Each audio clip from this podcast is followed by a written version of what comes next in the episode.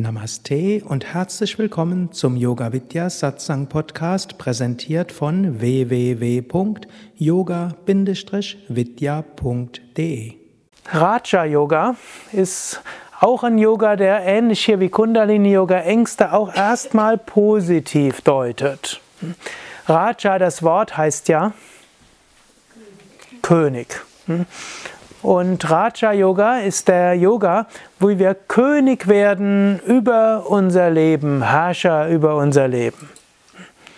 Und wir werden das, ja, das ist manchmal ein Missverständnis beim Raja Yoga, nicht indem wir uns vollständig beherrschen. Angenommen, ihr müsstet euch vollständig beherrschen. Hm. Wäre grässlich, da müsst ihr ja sogar überlegen, wann ihr welchen Herzschlag setzt. Oder hm? Also so viel läuft mehr oder weniger ab und das ist gut so. Und so ähnlich wie ein König. Ich meine, es ist gut, dass es heute keine Könige mehr gibt, die mindestens den Namen verdienen. Es gibt diese repräsentierenden hm, Könige und die sind vielleicht auch, sind auch ganz schön und gut, aber dieses Erbkönigtum und Kaisertum, was da zum Teil Leute waren, die dort regiert haben, ja, sowas bringt keine Demokratie zustande, jemanden ja, an die Spitze eines Staates zu setzen, wie das zum Teil in diesen Erbmonarchien war. Und insbesondere dann, wie die auch dranbleiben, selbst wenn sie dann, dann mögen fünf Jahre oder zehn Jahre gut gewesen sein, wenn sie dann in geistige Umnachtung kommen, dann passiert nichts mehr. In Demokratie hat man es sehr viel einfacher. Hm? Gut, aber auch ein König, selbst ein guter König, selbst der beste König, der wird nicht jeden Einzelnen beherrschen, sondern der größte Teil im Land läuft irgendwo seinen Gang. Und er wird auch nicht selbst alle Richtlinien festlegen, sondern dafür hat er, hat er die Minister. Hm? Und hm, der König muss die Minister gut auswählen und er muss sie geschickt einsetzen. Jetzt wir selbst haben auch Minister. Jetzt gibt es einen Unterschied zum normalen Königreich. Der normale König, der hat Minister, die er sich auswählen kann und wenn er sie nicht mehr haben will, dann setzt er sie ab. Wir sind Könige, wir haben Minister, die nicht absetzbar sind. Hm. Was verstehe ich hier unter Minister? Hm. Wir haben verschiedenes, man könnte auch sagen, Anteile in uns und die meinen es alle gut und die sind wichtig, aber sie sind nicht absetzbar. Zum Beispiel, wir haben einen Justizminister in uns der Justizminister oder der Minister für Gerechtigkeit. Ja, der findet, das ist ungerecht. Sehr viele. Ich habe gestern in Augsburg eher gesprochen über,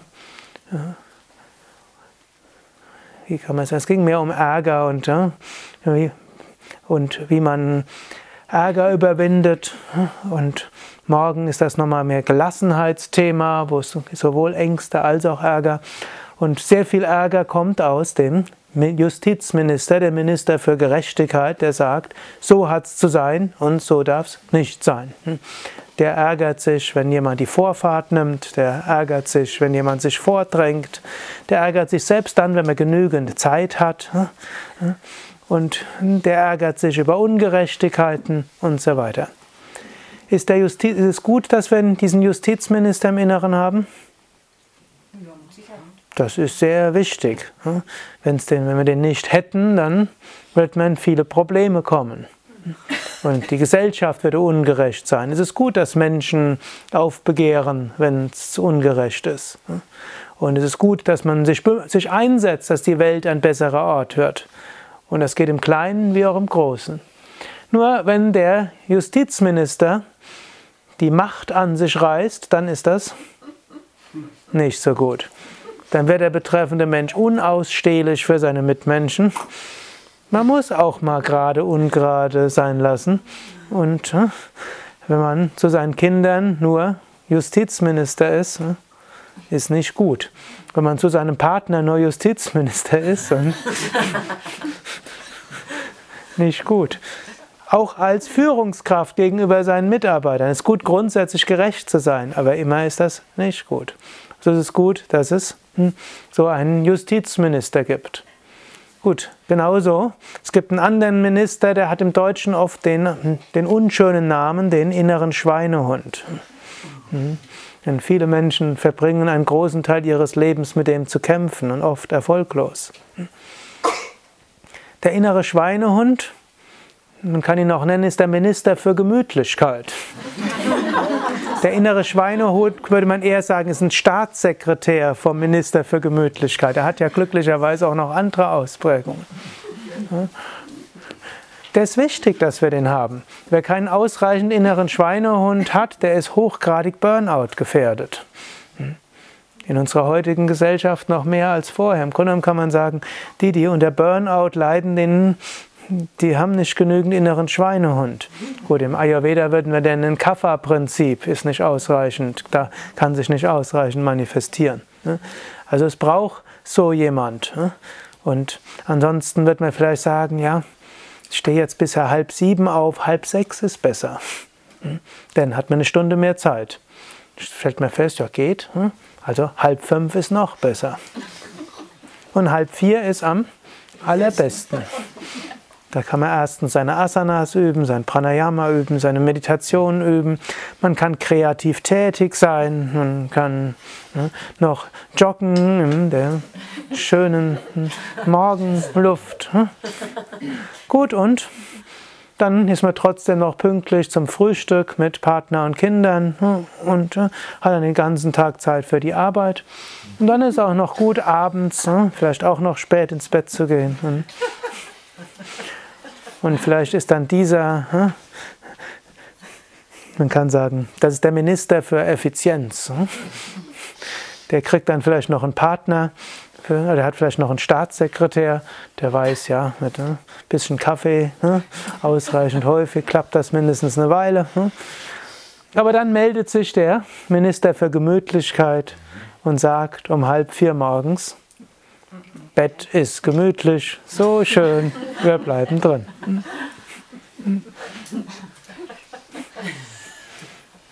Also, angenommen, ihr habt den nicht ausreichend, wie gesagt, irgendwann kollabiert der Mensch. Und das scheint tatsächlich jetzt auch der Forschungsstand zu sein. Nicht jeder Mensch hat Gefahr zum Burnout.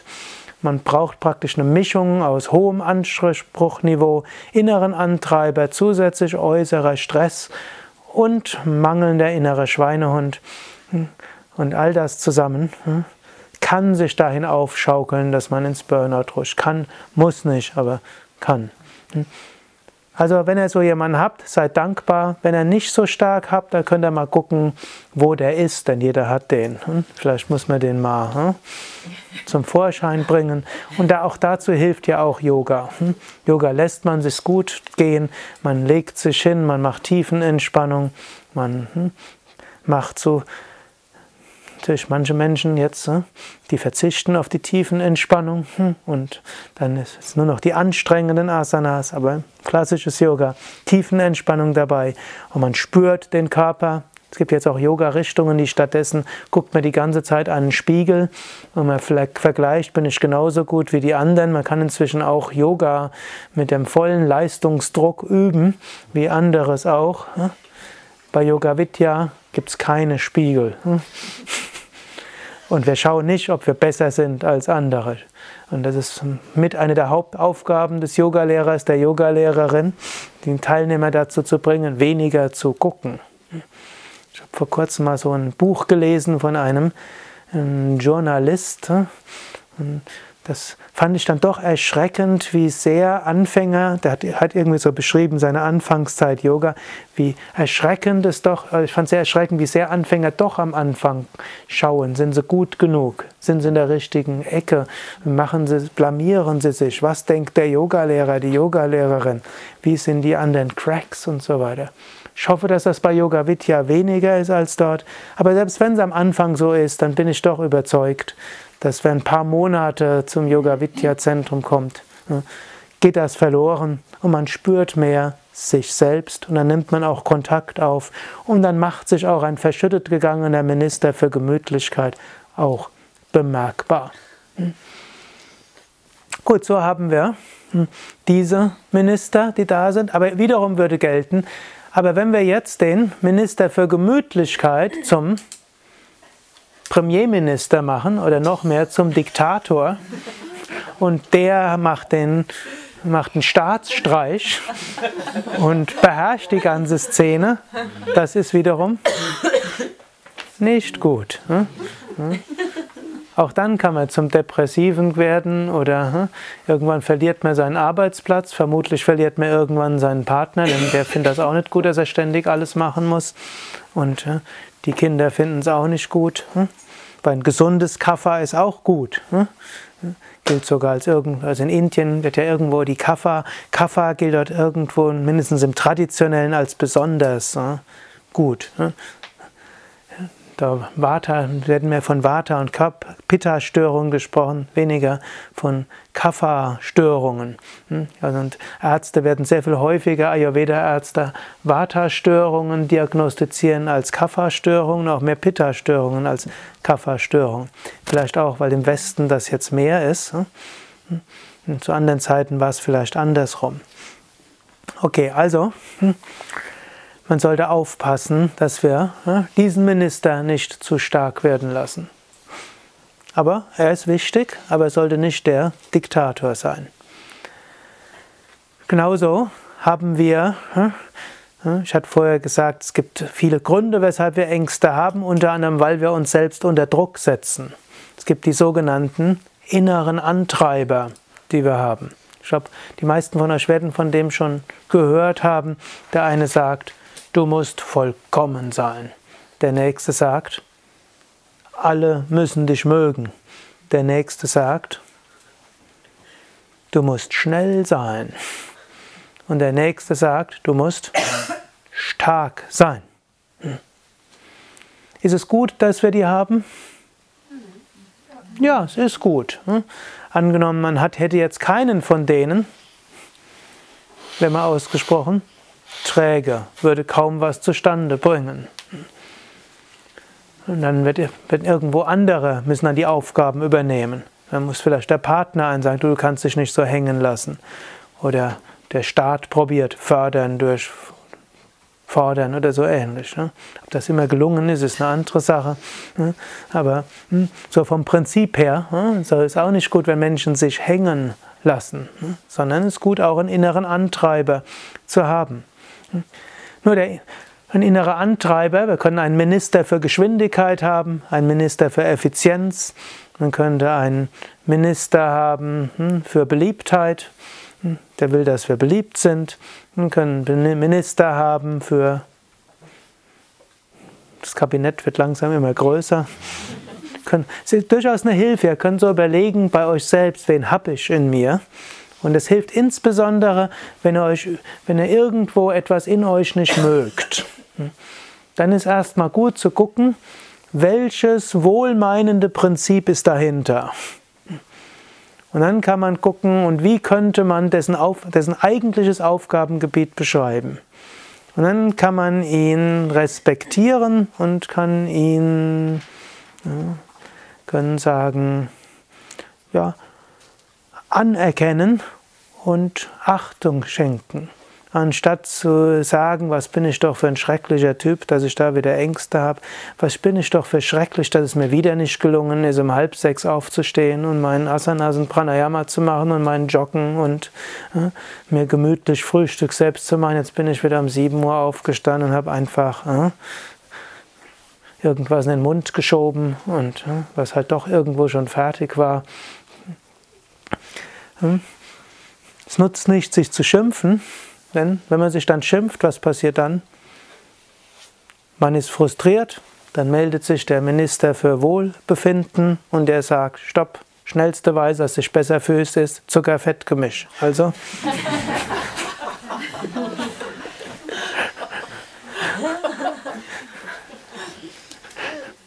der will, dass wir uns gut fühlen. Und Zucker-Fett-Gemische sind die schnellste Weise. Die nennen sich dann je nachdem ne, Schokolade oder anders. Aber man könnte sich auch gesündere Zucker-Fett-Gemische einfallen lassen, auch als Schnellmöglichkeit, sich vorübergehend gut fühlen zu können.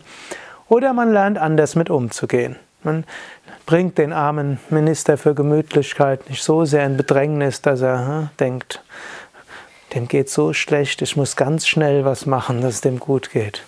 Und Gut, die Hirnphysiologie wird dann sagen, was dort ausgeschüttet wird, ne? aber psychologisch können wir einiges sagen. Hm. Aber in jedem Fall ne, können wir erst, es ist eine andere Sache, es anzuerkennen und zu sagen, da ist er. Und genau, und er ist gut, dass er da ist und ich danke dir, dass du da bist. Und dann könnte man als nächstes überlegen, okay, du hast das gesagt, kann man fragen, machen wir kurz eine Ministerkonferenz. Wer meldet sich dann noch? Und dann gibt es den Gesundheitsminister und der sagt, Zucker-Fettgemische sind auf die Dauer nicht gut. Hm? Müssen wir ändern. Hm? Und dann gibt es vielleicht noch den Popularitätsminister und der sagt, zu dick sein ist heute nicht mehr in.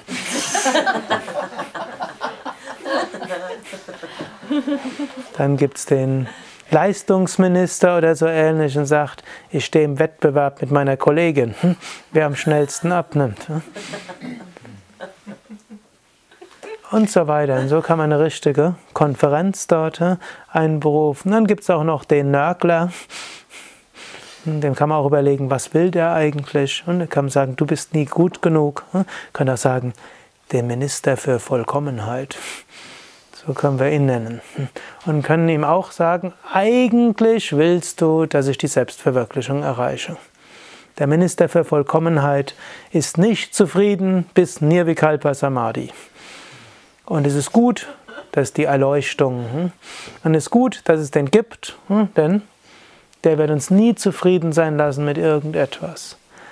Aber der ist nicht nur zuständig für die Erleuchtung, sondern der ist auch zuständig dafür, dass wir nie ganz zufrieden sind mit dem, was wir machen.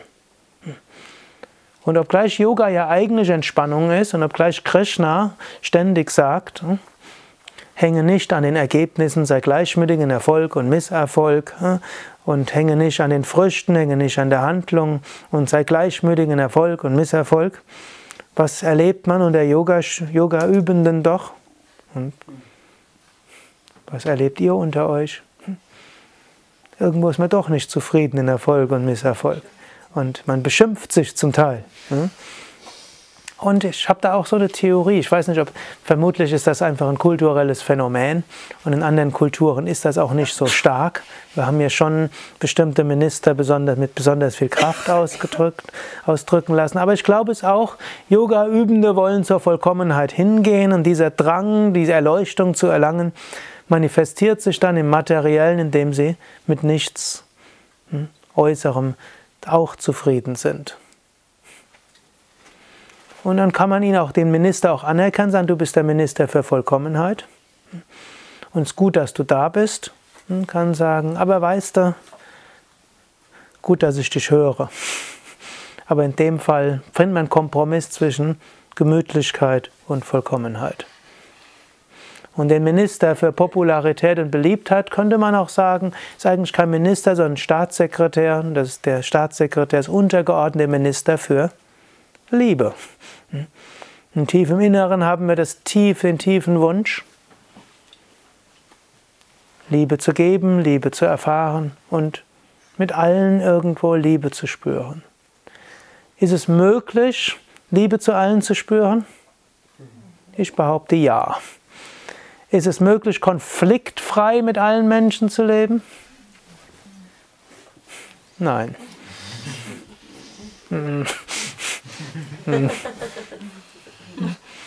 Ein Jesus, Inkarnation von Liebe, wurde ans Kreuz genagelt. Buddha, Inkarnation von Mitgefühl, gab einige Mordanschläge.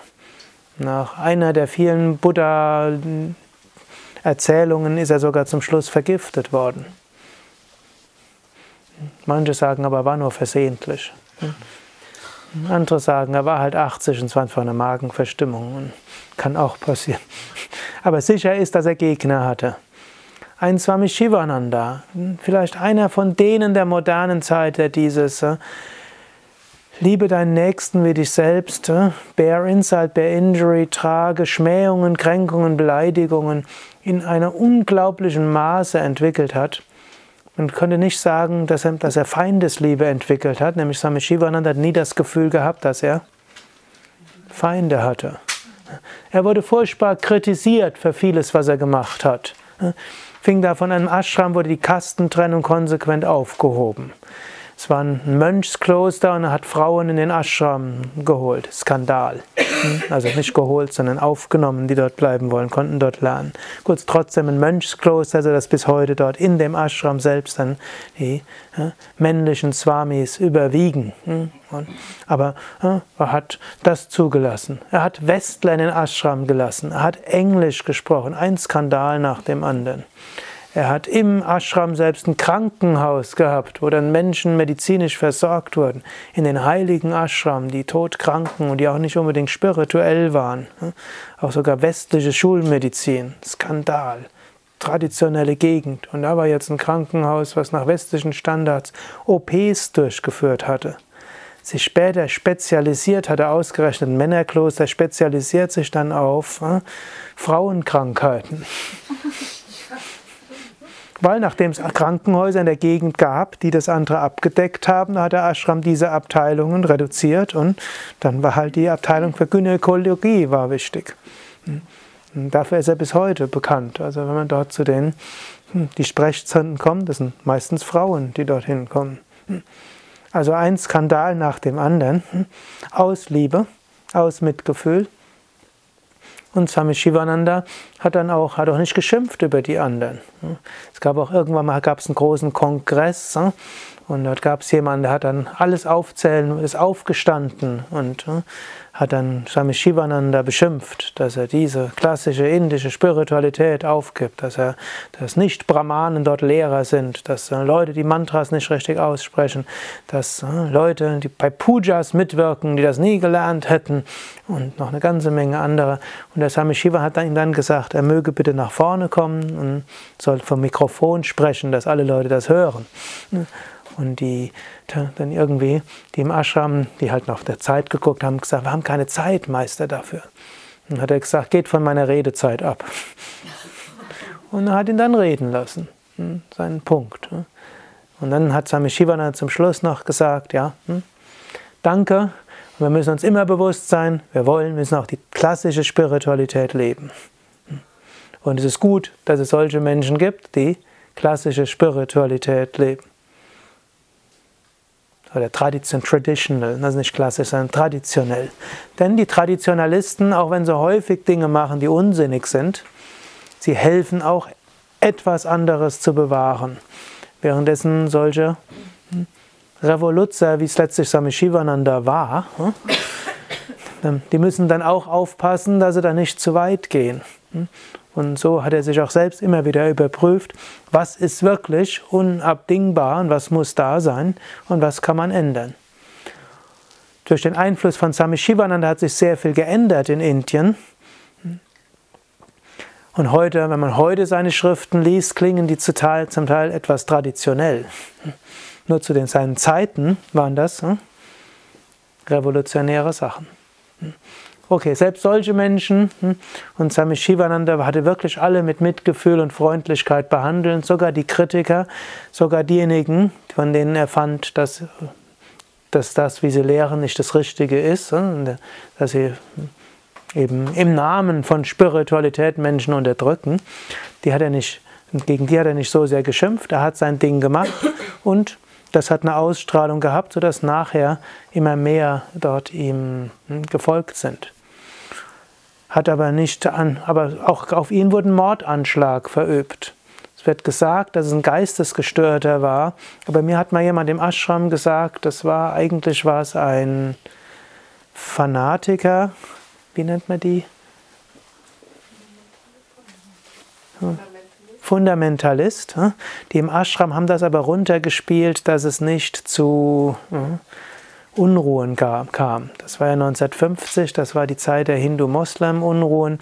Und so wie Gandhi von einem, Hindu-Fanatiker getötet wurde, so gab es dann auch auf Swami Shivananda einen Mordanschlag von einem Fanatiker.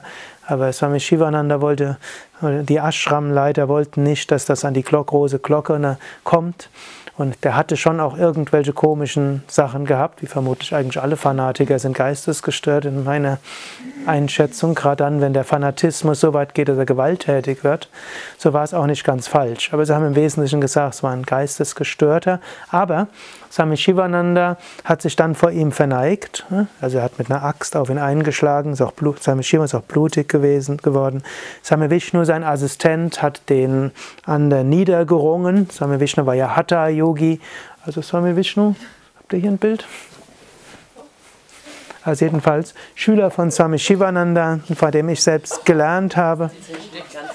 Steckt ganz, ganz versteckt.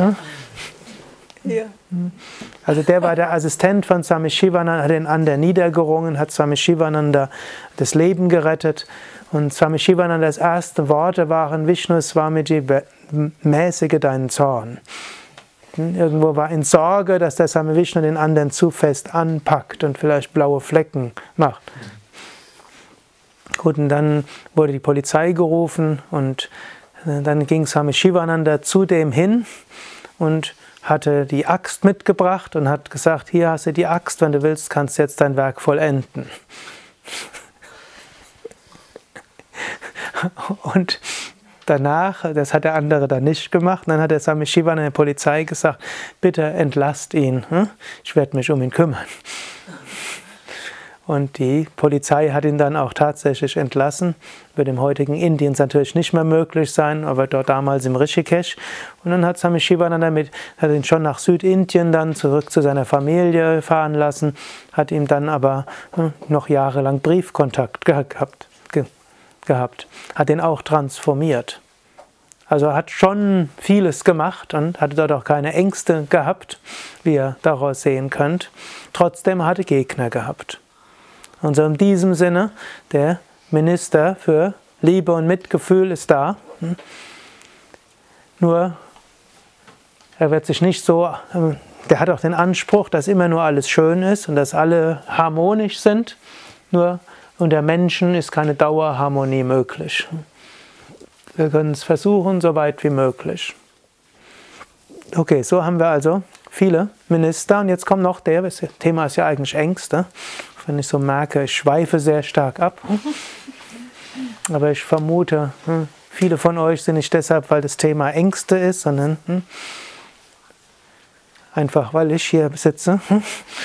Und so kann ich halt auch meine Intuition einfach sprechen lassen. Und die, die hauptsächlich wegen dem Thema sind, es ist auch ein Thema, in dem wir das Thema weit streuen, hilft das auch gegen Ängste, weil man sich einfach bewusst wird, was man noch hat. Gut, und Ängste sind auch wieder eigentlich Ausdrücke von verschiedenen. Ängste berühren einige Minister kann sagen, so ein Ausdruck verschiedener Minister. Natürlich gibt es erstmal den Minister für Selbsterhaltung. Der will, dass man überlebt. Und der manifestiert sich zum Beispiel, wenn man hm, irgendwo auf einem siebten Stock ist und dann überlegt, soll ich mal auf die Balustrade von der Terrasse oder vom Balkon gehen. Da meldet er sich stark. Hm, der meldet sich, hm, wenn ein quietschendes Auto kommt der, also Ängste sind zum einen Minister für Überleben. Zum zweiten ist die Angst aber auch ein Ausdruck von vielen anderen Ministern. Es gibt eben den Minister für Liebe und der hat auch Ängste. Sei es eine Angst, dass er nicht ausreichend gut für andere ist oder dass er sich unbeliebt macht kann sagen, Ängste sind irgendwo ein Ausdruck von vielen Ministern. Und das ist jetzt auch schon etwas, wo ihr überlegen könnt, Ängste, die ihr habt, hm, welcher Minister steckt dahinter oder welcher Mitarbeiter, welcher Anteil in euch? Hm, vielleicht ist es der Minister für Vollkommenheit. Und ihr habt Angst, dass ihr nicht ausreichend gut seid. Vielleicht ist eben der Minister für Liebe oder der Staatssekretär für Popularität. Angst, andere denken schlecht über euch. Vielleicht ist es der hm, Minister für Kindererziehung. Hm? Klingt eigentlich dumm, hm? aber und der will es richtig machen. Und der denkt, ich mache es nicht richtig. Der verbündet sich dann mit dem Minister für Vollkommenheit. Oder der Gesundheitsminister, in Gestalt vielleicht des Staatssekretärs für Hygiene. Und dann haben Menschen Angst, dass sie sich anstecken können, müssen ständig ihre Hände waschen.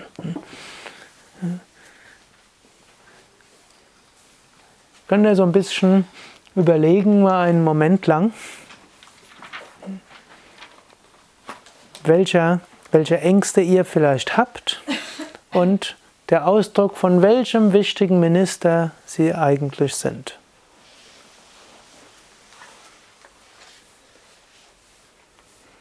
Vielleicht sind dort mehrere daran beteiligt und manche werden feststellen, dass einer ganz konkret.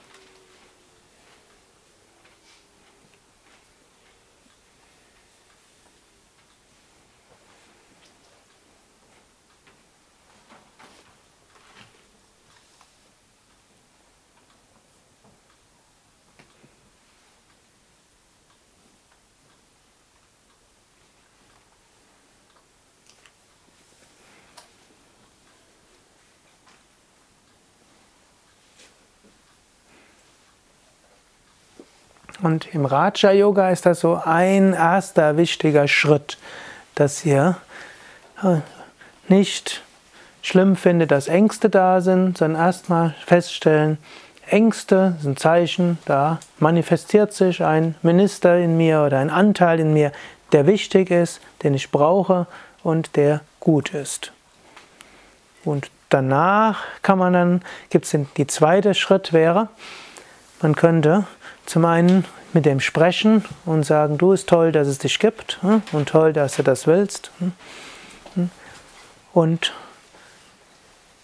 ich habe dein Anliegen verstanden und ich werde mich darum kümmern. So kann ein guter Chef zum Beispiel mit seinen Mitarbeitern sprechen, so kann ein König zu seinem Minister sprechen. Meistens reicht das allein nicht aus, denn der Mensch ist von seiner Persönlichkeitsstruktur nicht so diktatorisch ausgerichtet, dass wir einfach sagen können, ich mache das jetzt so. Menschen sind insgesamt auch im Miteinander eher demokratisch ausgerichtet.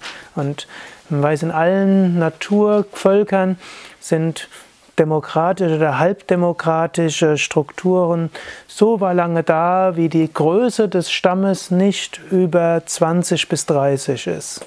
Wenn es über 20 und 30 ist, dann wird, dann wird ein Führer gewählt und wenn sie kleiner bleiben, ist er erst nur vorübergehend und er kann gewechselt werden. Und je größer, umso mehr ist es dann, wird es dann schließlich zur Erbmonarchie. Das war dann aus bürokratischen Gründen irgendwann notwendig.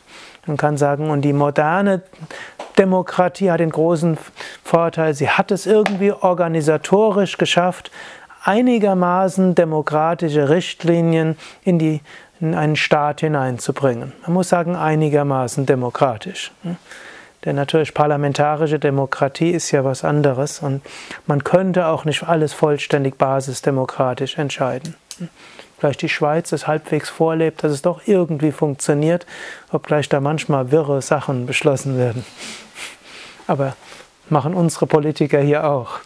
Aber ob ein Staatswesen von der Größe von Europa mit Volksentscheiden für jede Einzelfrage gut regiert werden könnte, eine Sache. Aber hm, doch irgendwo organisatorisch Demokratie einigermaßen verankert. Gut, und so ist auch unser Geist auch irgendwo demokratisch organisiert, nicht so sehr hierarchisch. Und das ist, dann fällt es leichter, ist leichter, eine Ministerkonferenz einzuberaumen. Eben, wenn der, der eine hat halt Angst, dann kann man eben sagen, dass der Minister für Selbsterhaltung sagt kein Risiko. Dann kommt aber der nächste und das ist der Minister für Vollkommenheit, der sagt, ich muss mich weiterentwickeln und da muss ich auch mal Risiko eingehen.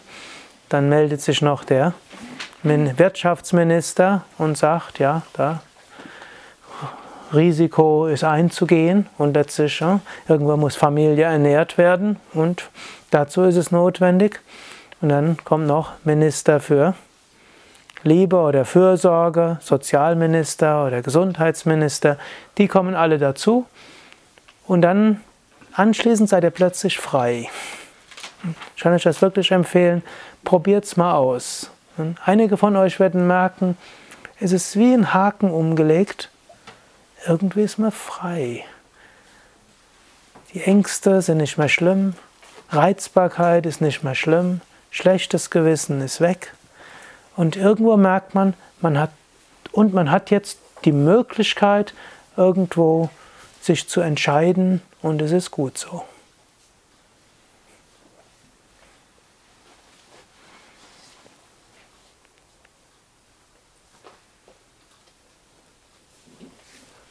Ich will nachher das Raja-Yoga-System etwas weiter ausbauen noch. Ich, ja, Fragen? Könnte, das auch, äh, könnte man das auch in der Meditation machen? Die Ministerriege mal durchgehen? Ja, ja, ist sogar gut. Ja. Können das mal in der Meditation machen, geistig. Meinst du jetzt zum Beispiel? Nee, ich, ja, mhm. ich weiß nicht, was du vorhast, aber weil mhm. du gerade über den Raja-Yoga auch mhm. sprichst. Ja, es kann auch helfen, dass er das aufschreibt. Man kann auch Karten machen hm, oder Seiten oder hm, irgendwo einzelne Notizen ablegen in seinem Smartphone. Und dann kann man so am Tag aufschreiben, wenn einem irgendwie auffällt, ah, der Minister ist auch da, den habe ich bisher nicht beachtet. Und dann kann man so verschiedene ne, sticky Papiere, also nicht physisch drauf, sondern die gibt es ja als, als App dort. Allerdings so elektronisch ich sonst bin, die Sachen mache ich dann doch lieber mit Zettel und mit meinem Geist. Also kann man machen.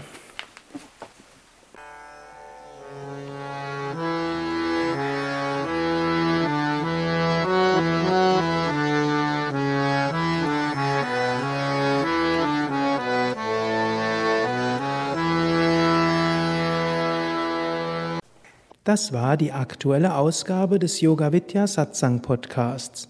Mehr Informationen zum Yoga über Yoga-Seminare, Yoga-Workshops, Yogakurse, Vorträge zu Spiritualität und Meditation unter www.yoga-vidya.de